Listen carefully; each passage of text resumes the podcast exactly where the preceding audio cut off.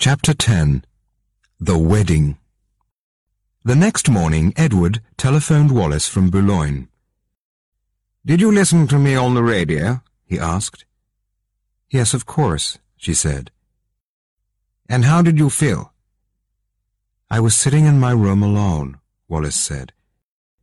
And when I listened to your words, I felt so sad. I put my hands over my eyes and I just cried. I couldn't stop myself. You have left everything for me. But I love you so much, Edward, and with me you'll be the happiest man in the world. I am that already, he replied. You are all that matters in my life. Edward married Wallis Simpson six months later, on the 3rd of June 1937. None of the royal family came to the wedding.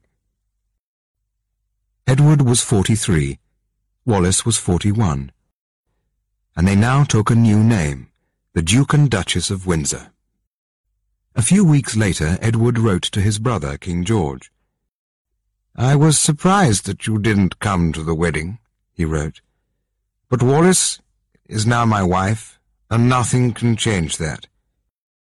As you know, we have a house in Paris, but France is not my home and I want to live again at Windsor, with Wallis by my side. I'm sorry, Edward, King George wrote back, but you know how I feel about that woman. I do not like her. I will never like her. You can live here, but Wallis cannot. My brother, Edward said later, pushed me away like a dog. I will never forget what he did. And after that, I decided that I didn't want my family.